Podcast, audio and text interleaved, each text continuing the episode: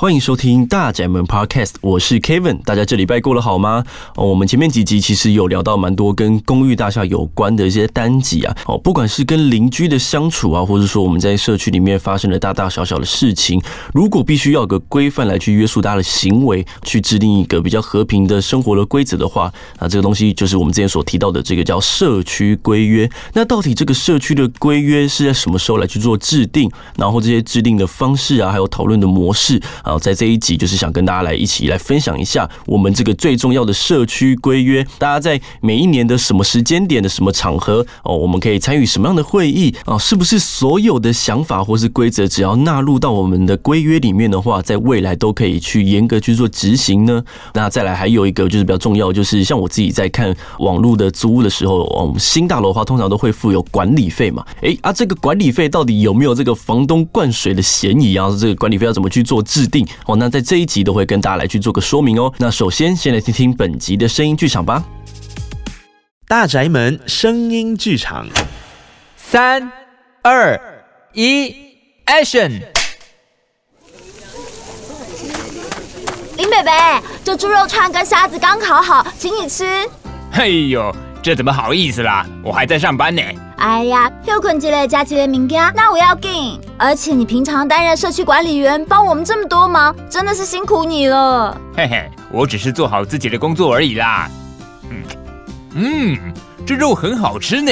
是哈、哦，幸好我没腌失败。好高兴，我们社区可以让大家在中庭一起烤肉，住户间感情也越来越好哎。嘿呀，这很难得呢。我好几个朋友，他们大楼都不准了。规矩一大堆，连养宠物都没办法。我只能说，我们管委会很信任我们，幸好我们也很守规矩，不会把社区弄得脏脏乱乱的。重点管理费也很合理，大家都准时交，才能一起享受这些福利。嘿，你说的没错啦。哎，对了，你的账单来了，来来来，这给你。哦，林北北。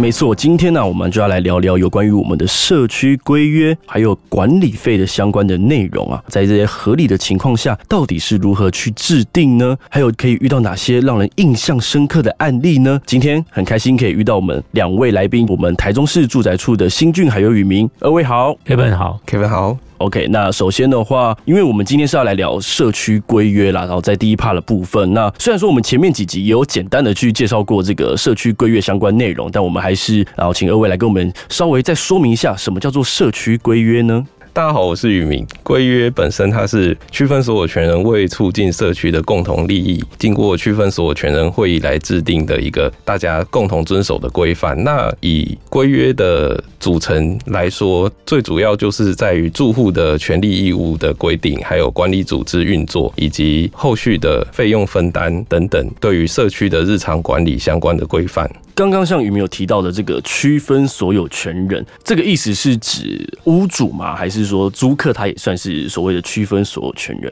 那所谓区分所有权人，就是 Kevin 所指的屋主的部分。那为什么会说是区分所有权人，而不是所有权人？是因为说，今天公寓大厦它其实是一个区分建物，那它是一个单一的建筑物，它区分为数部分，这个各个部分登记给不同的区分所有权人，嗯哼，为它的所有权。其实就有一点像是一间股份有限公司一样，那每个人其实是持有部分的股份，所以我们谈的区分所有权人。就像是公司的股东一样的存在，租客本身他并没有这个房屋的所有权，所以他其实并不是所谓的股东，也就是所谓区分所有权人。这个区分所有权人会议就像是我们的股东会一样啊，股东大会。对对对对对对。那我们透过这个区分所有权人会议去制定这个社区要去运作的方式相关的规范，透过区分所有权人会议来选任管理委员等等这些事务，就像是说股东会的时候。我们也是选任我们的董监事，有一点类似这样组织架构。所以说，其实社区的规约也是在这个我们其实前面有提到的区分所有权人大会哦，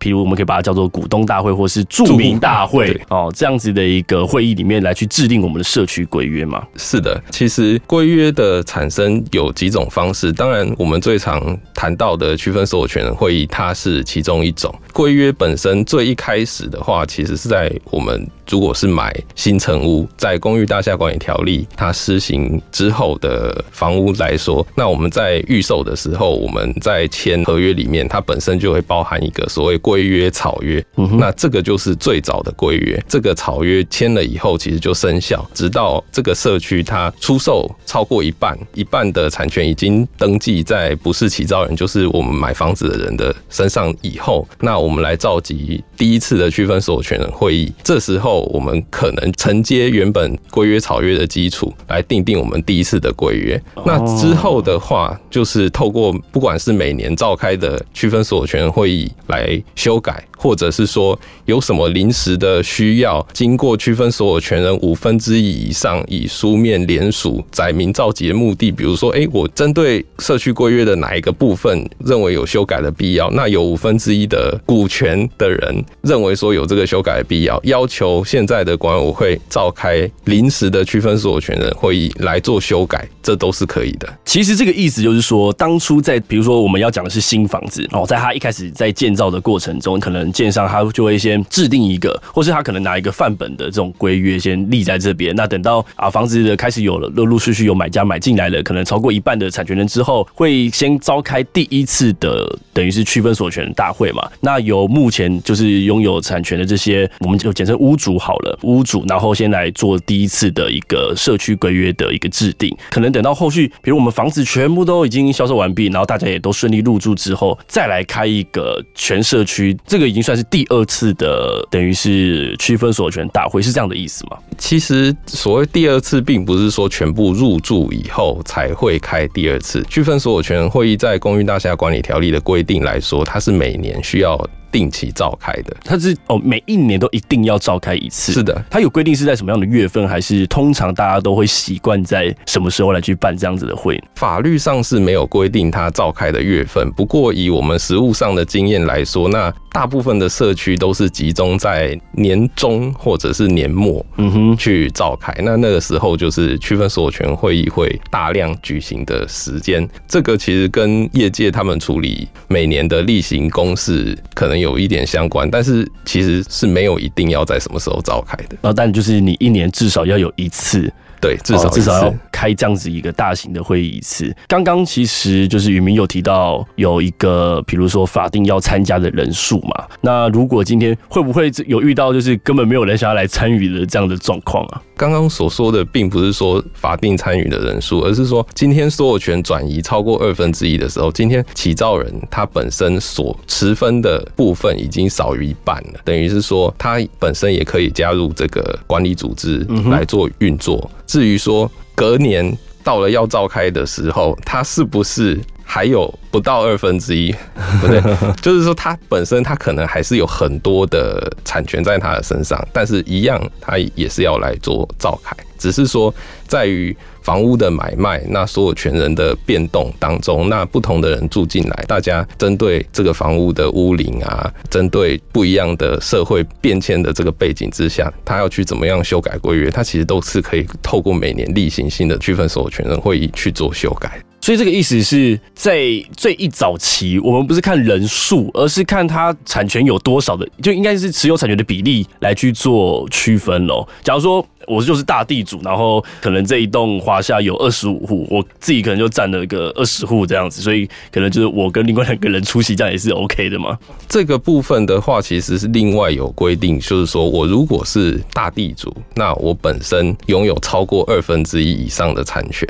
嗯、那在公寓大厦管理条例的限制来说，它并不像刚我们前面聊到的公司上面说股权多谁说话就大声，就大声，对，它最多最多就是只能代表五分。之一的人数，等于是百分之二十而已。对对对，而且它就是超出五分之一的部分，等于是直接扣掉。嗯，对对对。所以其实不是说哦，我今天可能入住这个社区，社区大地主也在这边，然后就等于是他说什么就说什么，所有的部分可能还是要有居住的住户来一起做讨论。呃，我是新俊，我在这边也补充一下，呃，基本上就是说，刚刚呃宇明提到的规约草案，它基本上就是中央为了说怕社区开始成立的时候会。万事起头难嘛，什么事情都不清楚，所以他所定出的一个类似像是给所有全国社区参考通案性的一个规例范例。对，那随着刚刚提到的，因为入住的社会阶层，这个社区住户都是老年人居多。也许这个社区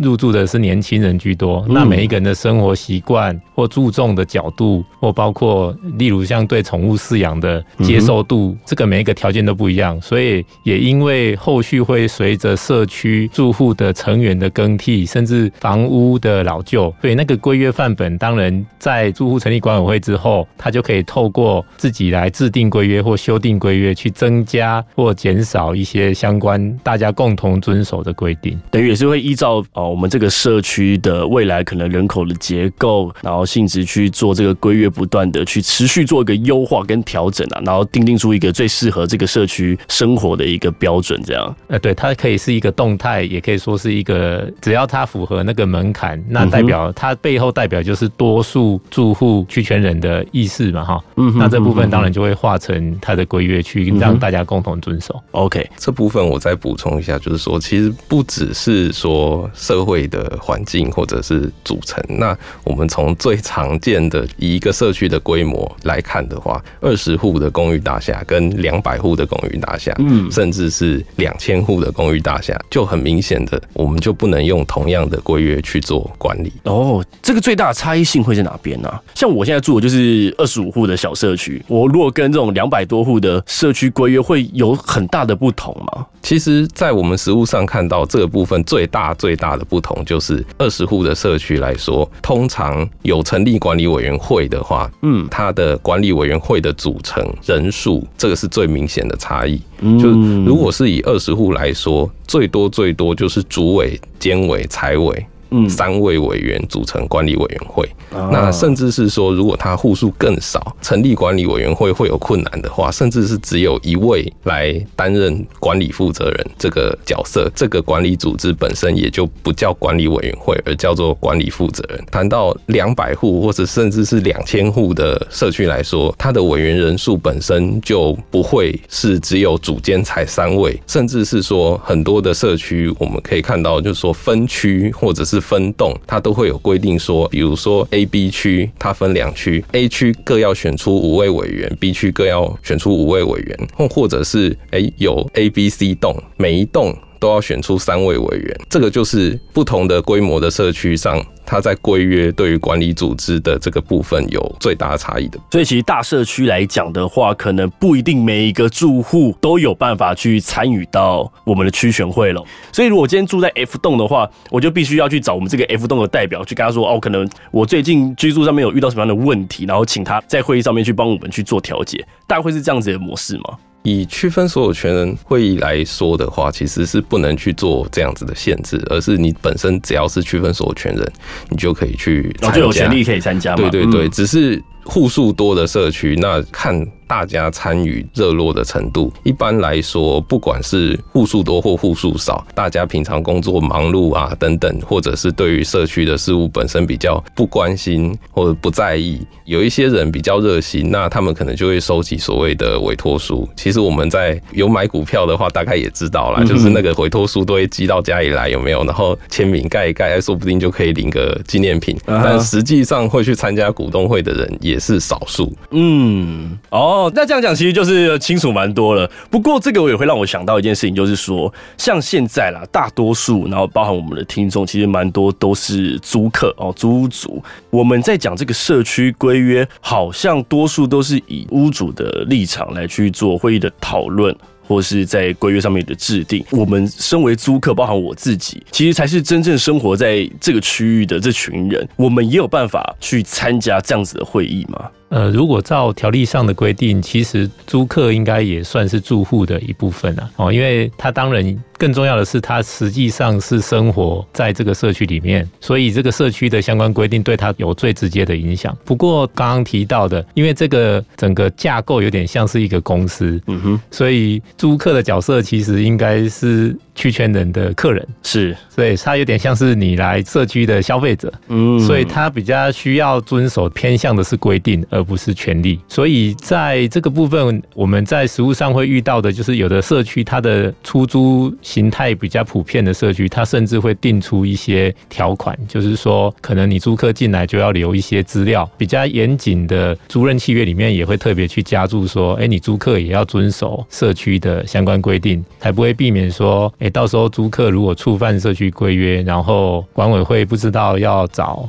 谁处理，或者是处理不了的问题，这样。哦，所以其实应该是，如果今天我是来租房子，那我在这边生活遇到什么样的问题，可能希望在规约上面做调整的话，我反而应该可以跟我的房东说有这样子的状况，然后可能请他在区选会的时候可以提出来，看有没有办法去做调整。对，而不是是我住在这边，然后我就有权利去提出我自己的想法，这样。这个部分可能要看每个社区的。对对，如果有的社区他愿意这样规范的话，他有可能会让租客也有权利一起来参与这样子。对，但是基本上以条例的概念来讲，因为那毕竟是股东。大会嘛，就是区分所有权会议。按、嗯啊、你实际上的身份，你只能说，除非是那个股东或那个区权人，就是你的房东把授权书给你，并且授权你来这边去参与做一些投票，甚至有的社区也可以允许租客去当委员。哦，对对，所以这个部分其实还是回到刚刚提到的，要看这个社区的文化跟风气跟组成，跟大家的观念跟态度这样。哦，那我觉得其实像可能现在的社会更民主一点，更开放一点。我会这样讲是因为。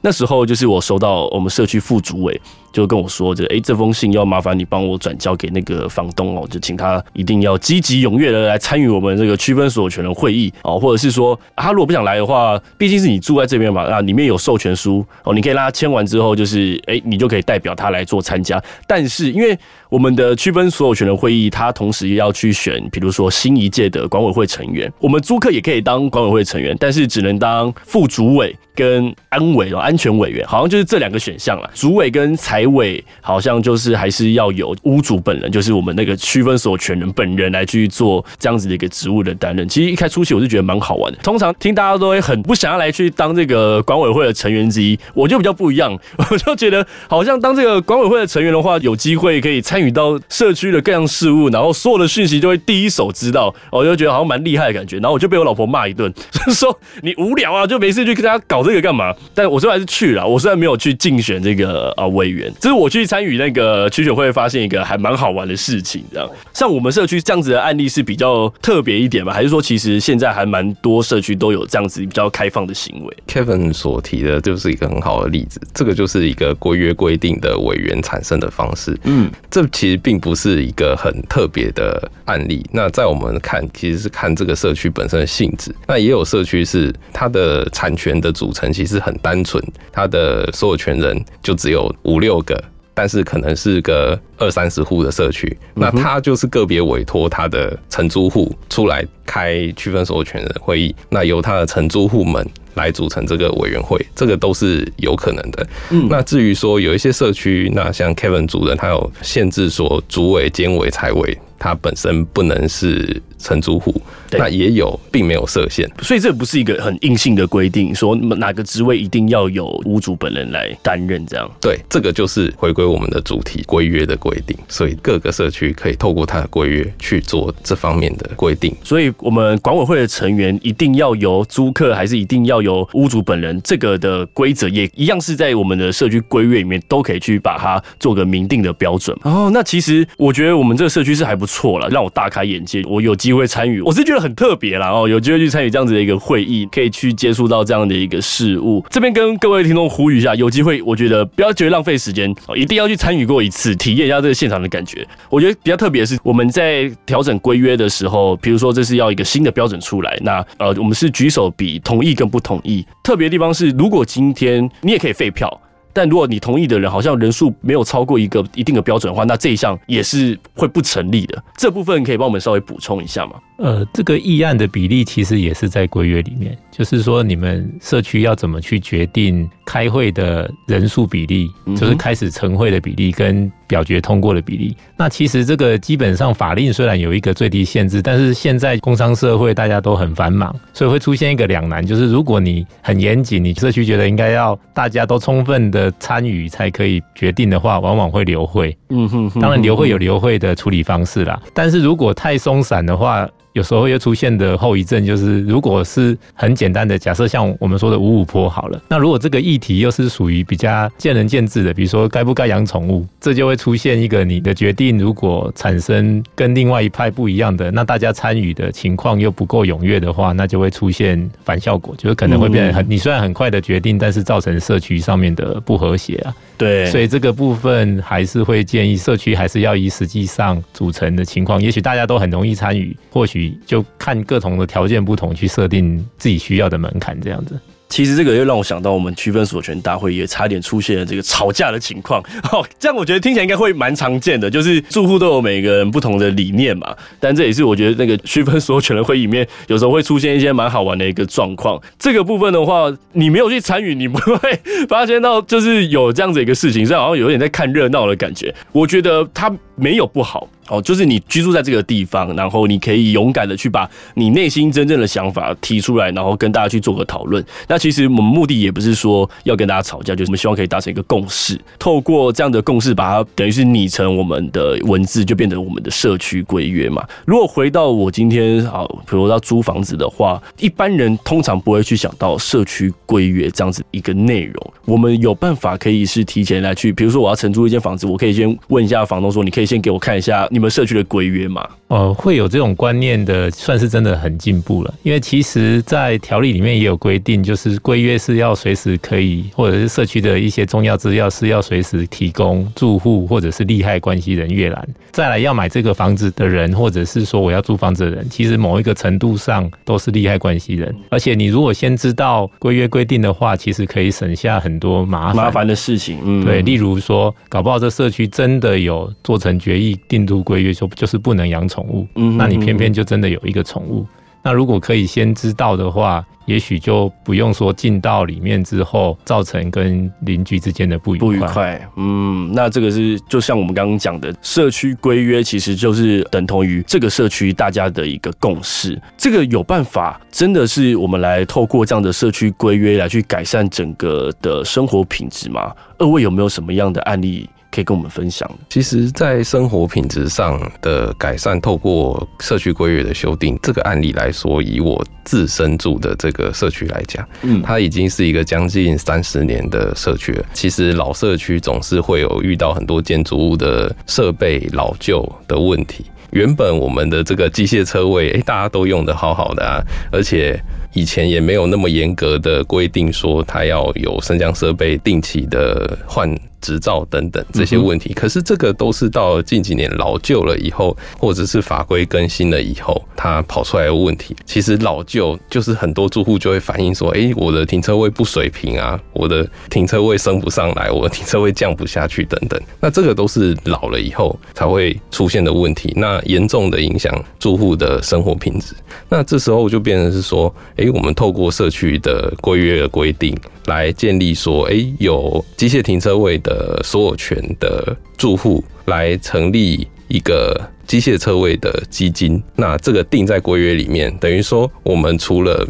每个月要缴的管理费、清洁费以外，有停车位的住户依照规约每个月又要缴多少钱的基金，缴纳到我们这个基金的专户里面去，变成是说，诶，我们需要有升降设备安全检查也好，或者是定期的。保养或者是重要零件的更换的时候，就是由这个基金来出。那其实有这个规约的规定之后，要叫厂商来修，马上就来修，钱很干脆的就付了。其实对于整个生活品质有很大的提升。大家按照这个规约去走的时候，诶，大家其实也就少一件可以吵架的事情。那社区大家的感情又可以更加融洽。所以这个社区规约非常的重要哦。像我们如果生活在台湾，就是依照台湾的法律，或者说不能闯红灯，就是不能闯红灯啊。这条路时速多少，你就是不要给它超过啊，超过就会有罚则。那社区规约也一样哦。你生活在这个社区，这个社区的规约就是你的生活的法则。它也不是说永远就是死的，而像法律也会不断的去做改变嘛。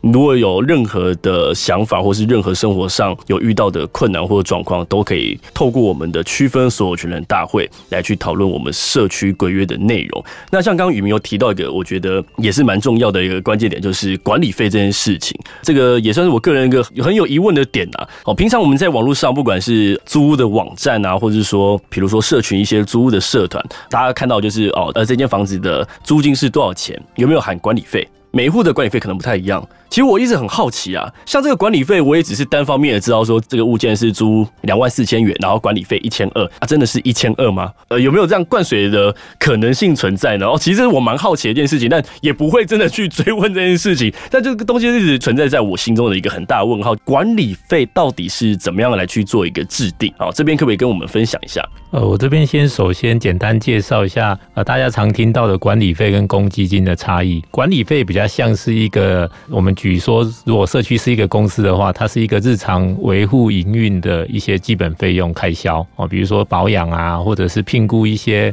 保全或物管人员哦，甚至相关的行政作业维护，大概是从管理费支出。那其实还有一条钱叫做公共基金。那它最开始的时候是在建商他在临时造前，他要照一个法定的比例缴交的一笔费用。它有点像是所谓的公司里面的那一些资本，就是重建的资本。它可能用来日后，比如说做一些比较大额的修缮或改善，比如说换电梯啊，或者是做一些外墙的那一些整个拉皮的一些重要的费用。所以一般来讲，我们常常会在租屋的时候听到的管理费，主要应该都是从一般的行政支出这边。啊所以租客他如果对于说觉得很有兴趣，想知道管理费多少钱的话，其实也很容易，他只要去看规约，他应该就会知道管理费到底是不是像房东说的是那个金额。对对对对对对。哦，所以。啊、嗯，我自己是很困惑啊，就是我住的这个社区收了管理费也很高，那我们连管理员都没有，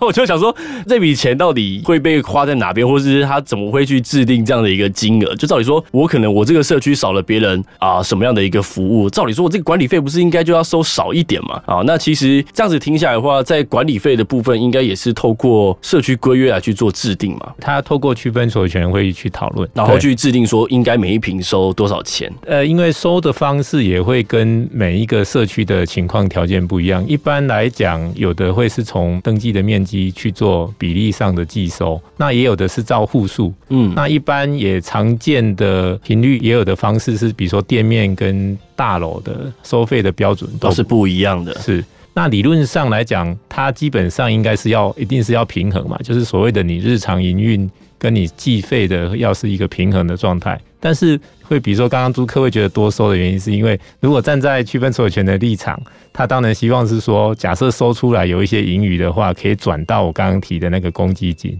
嗯，就是作为日后修缮之用，所以也会有的社区比较积极的未雨绸缪的话，他可能会在管理费这边可能省吃俭用。另外一个方式就是扩大收入，可以增加管理费的收入来源，然后再把结余转到公积金去。所以，像一般的我们大楼，一定每天都会做到的电梯哦，这个电梯都要定期的去做保养跟维护，这笔钱就是从公积金去提拨出来的嘛。如果定期的维护，通常还是在管理维护的费用里面，是在管理费的范畴里面，因为它是比较偏向使用者付费的概念。哦，那公积金最多会是应用在哪些项目？我们可能比较常见的。比如说，你可能换电梯啊，或者是外墙拉皮。当然，其实实物上也有听到是管理费不够就动公积金，哦，有点像动老本那种感觉这样。哦，所以公积金其实就是我们一个社区保底的一个，哎，对，一个金额。但平常的一些行政啊、维护的一些开销，都还是从大家所缴纳的这个管理费里面去做支出，所以才会去做一个。记得好像社区都会公布那个像社区的财报一样，这个月的收入是多少钱，然后可能支出了多少钱，那支出的项目到底有哪些？然后结余就是到今天会有多少钱这样子，这也可以回归到这个我去参加区选会，好像有提到一件事情，就是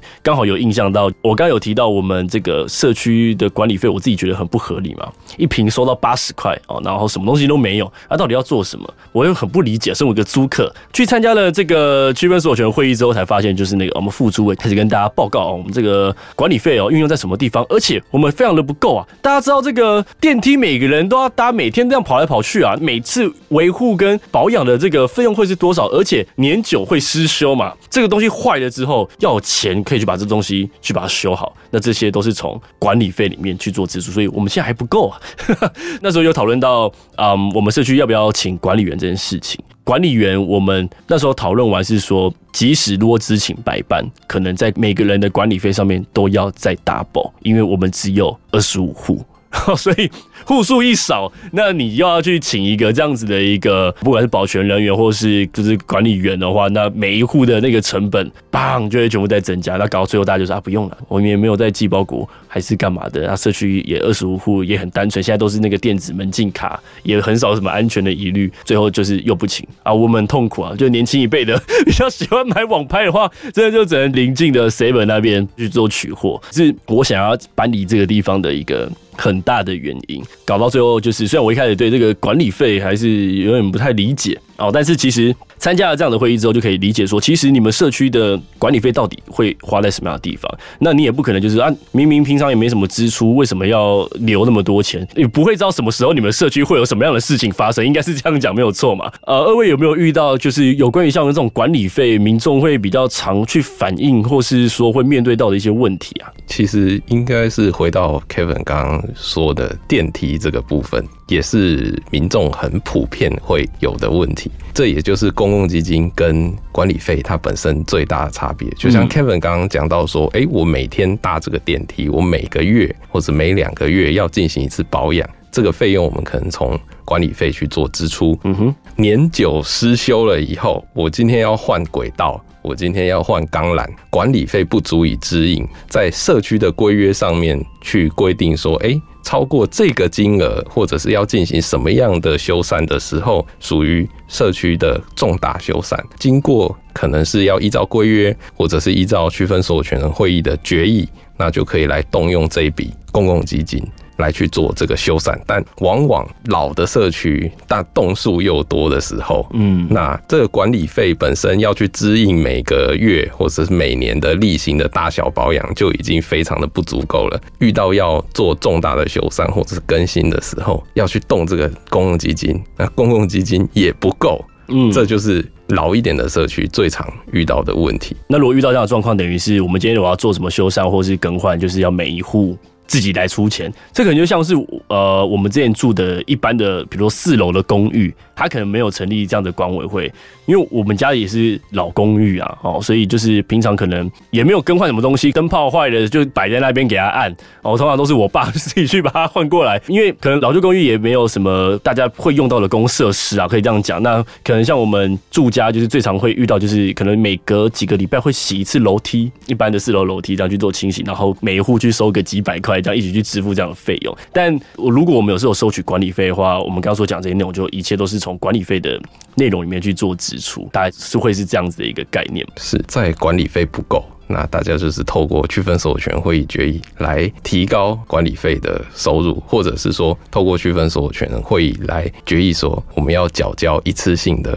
公共基金到我们公共基金的专户里面去。那这个都是等于说社区开源的一个方式，这也不一定是大家能够接受的。我要 Kevin 刚刚说的，没有成立管理委员会的情况下，这也就是我们非常鼓励大家老旧的社区一定要来成立。管理组织的原因，那等于说收入支出这个账目可以大家有系统的去做一个整理，费用怎么分摊，也有一个明确的规约或者是区分所有权会议决议的规定，大家有所依循。有不缴的情况的话，管理委员会本身它也有一个当事人的身份，它可以去做催告，那甚至去法院申请支付命令等等，这都是对于社区来说成立管理组织非常重要的原因。但好像目前多数的民众对于这个管理费这件事情，还是有蛮多的不甘愿。我的生活周遭了，就是比如说我住到这个社区，我一看这个管理费，我就觉得天哪，就是房租就已经这么贵了，然后还要再冠上管理费，就会觉得生活的负担变得很重。这边是题外话，跟大家分享一下，我有听过的几个方式，就是如果。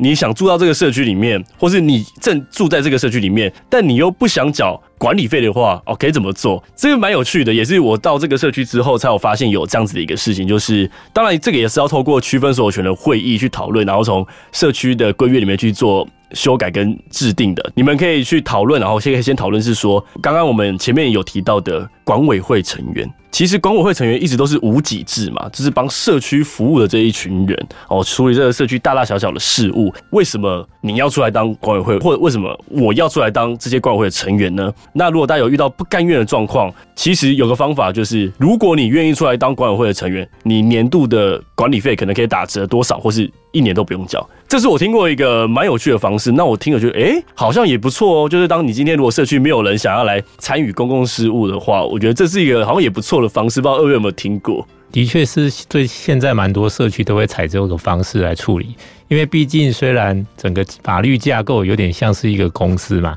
但是我们实际上那些主委也好，还是那些委员也好，他就不会像公司的 CEO 一样有一个高薪啊。对。所以，因为基本上它的原则还是在于是服务性质，所以的确社区可以定出一些，它也不叫薪资，它应该就是一些津贴啦，或者是说一些奖励措施。的确，就像 Kevin 刚刚讲的，会有一些，比如说减免管理费的。甚至我有我们有听过看过那个规约是倒过来用轮流的，嗯，那你如果因为轮到你了，你没有办法参加，因因为很忙，那你就要缴一笔钱出来，哦，有点像是用用钱来解决，对对对对对对，有像古代的征兵的时候，你你你没办法参加，你缴一笔钱这样子。其实这个五花八门也都有，因为这个真的是考验大家众人的智慧这样子。嗯，其实我觉得居住形态的改变啊，就是在早期的公寓的。时代的时候还没有到这样子的一个，比如说居住的形态，所以其实以前也都是各过各的，虽然感情都很好，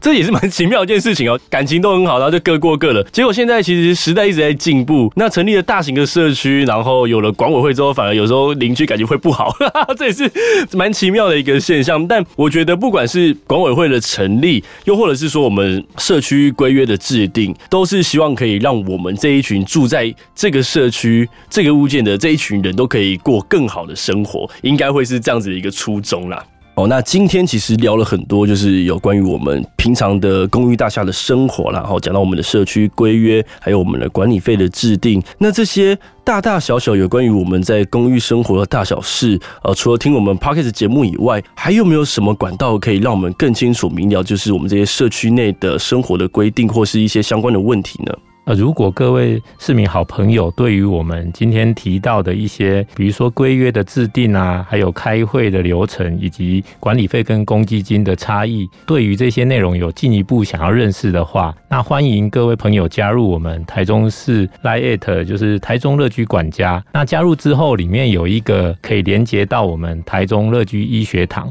那我们台中市政府有特别就一些。法令上的相关规定及文字，把它做成很多有趣的短片动画，这个部分都可以提供大家可以做进一步的了解。这个跟各位听众讲一下。不管是乐居管家或是乐居学堂，真的很有用哦，真的很有用，你一定要去看一下。尤其是我们乐居学堂的十七支的影片，非常的实用啊。下次在跟那个住户吵架之前，你先把这个看完，你就可以更有条理的去跟你的邻居说为什么不能这样子做。还没有看的，记得一定要上去看哦。那以上的话就会是我们今天的节目内容。如果你还有其他任何的问题，都可以欢迎你随时写信给我们哦。搞不好之后的声音剧场会是你的日常。还没有订阅节目的，赶快订阅，然后分享跟留言，也可以到我们的粉丝专业台中共好社宅，共同好好生活在一起。那在上面都会有最新的资讯分享给大家。那请大家要继续锁定我们的大宅门节目。今天呢，就非常开心可以邀请到我们的新俊还有宇明来跟大家分享。那我们就下期见喽，拜拜，拜拜，拜拜。